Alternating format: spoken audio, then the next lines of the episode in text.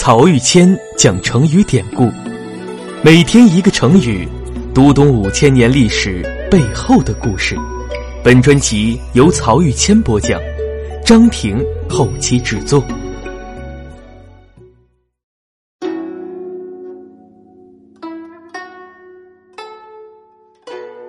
这一讲我们分享的成语是“微言大义”。《汉书·艺文志》开篇就说：“昔仲尼没而微言绝，七十子丧而大义乖。”意思是，自从孔子和他的弟子们去世之后，儒家的大义就乱了，而孔子微言大义的传统也不再有人能够继承了。讲这个成语之前，我们先来看看什么叫微言大义。微言是指精妙而含义深远的语言。大义就是儒家治国平天下的大道理，把宏大深远的政治哲学道理放到精妙微小的语言当中进行阐释，就是微言大义。微言大义啊，还有一个说法就叫春秋笔法，因为孔子编撰春秋用的就是这种写作手法。《史记·太史公自序》中说，春秋时代弑君三十六。亡国五十二，诸侯奔走，不得保其社稷者不可胜数。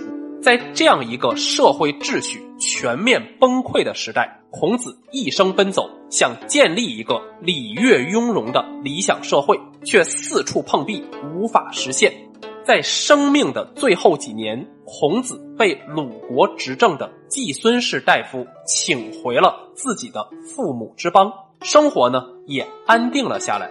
这时候啊，孔子总结自己一生的政治实践，结合春秋时代的社会现实，就想：与其空谈政治道理和原则，还不如写一部历史著作，通过一个个具体的历史事件来阐述这些道理和原则。于是，孔子就以鲁国的史书为底本，编撰了《春秋》这部书。在书写历史事件时，孔子秉持着两个原则：一是事件选材必须是关乎国家存亡、人民生活的大事，那些无关紧要的野史和道听途说的花边新闻是要被摒弃在外的；二是孔子对这些历史事件不加评论。而只是通过对其进行书写的方式，委婉地表达自己褒扬或者贬斥的态度。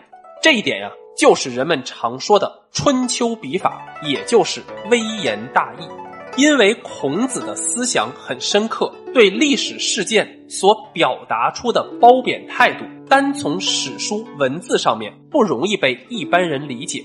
所以孔子去世后。纷纷有人为《春秋》进行注解，现在流传下来的有三部注释，就是《春秋公羊传》《春秋谷梁传》和《春秋左氏传》。这三部书又分别简称为《公羊传》《谷梁传》和《左传》。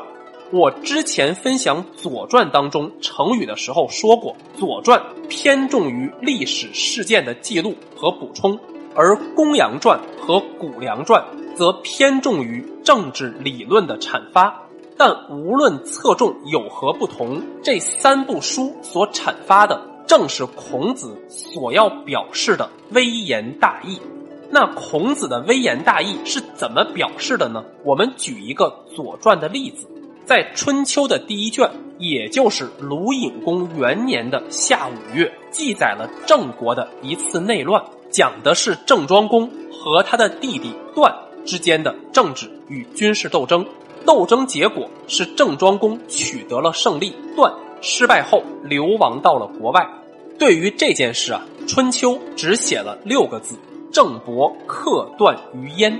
其中郑伯就是郑庄公，因为郑国的爵位是伯爵，所以称为郑伯。克是攻克、战胜的意思。段。是郑庄公弟弟的名字，于是虚词，表示位置。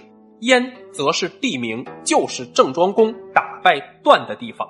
我们看这六个字，实在是太简单了，只写出了政治斗争的双方和战争地点。一般人读到只能对这次郑国内乱有个大概印象。但是到了《左传》当中，就有另一种解读方式了。《左传》先是详细讲述了这次政治斗争的前因后果，然后对“春秋郑伯克段于鄢”这六个字进行了注解。首先，郑庄公和段是亲兄弟，但这里不以兄弟相称，是因为郑庄公作为哥哥，欠缺对弟弟的培养教导。而段作为弟弟呢，也完全没有弟弟的样子。既然兄弟自相残杀，那么孔子在春秋当中就不再把两个人当做兄弟了。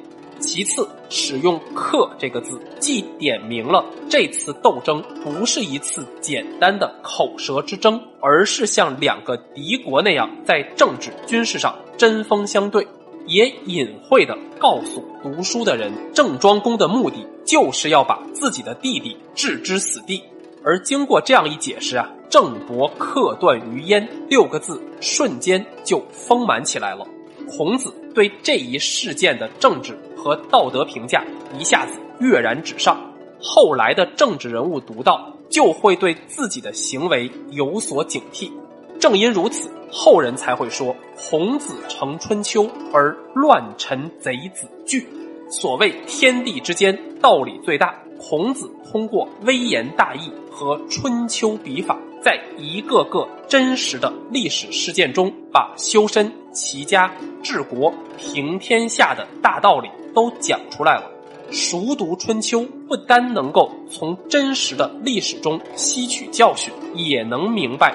治国理政的大道，知道怎么做才是正确的，所以司马迁在《史记·太史公自序》中才会说：“君王如果不读春秋，就无法明辨谗言，及早发现可能叛变自己的人；臣子如果不读春秋，就会在正常情况下不知道该遵守怎样的规范，而遭遇危机的时候又不知道该如何随机应变。”这个呀，就是微言大义的历史意义所在。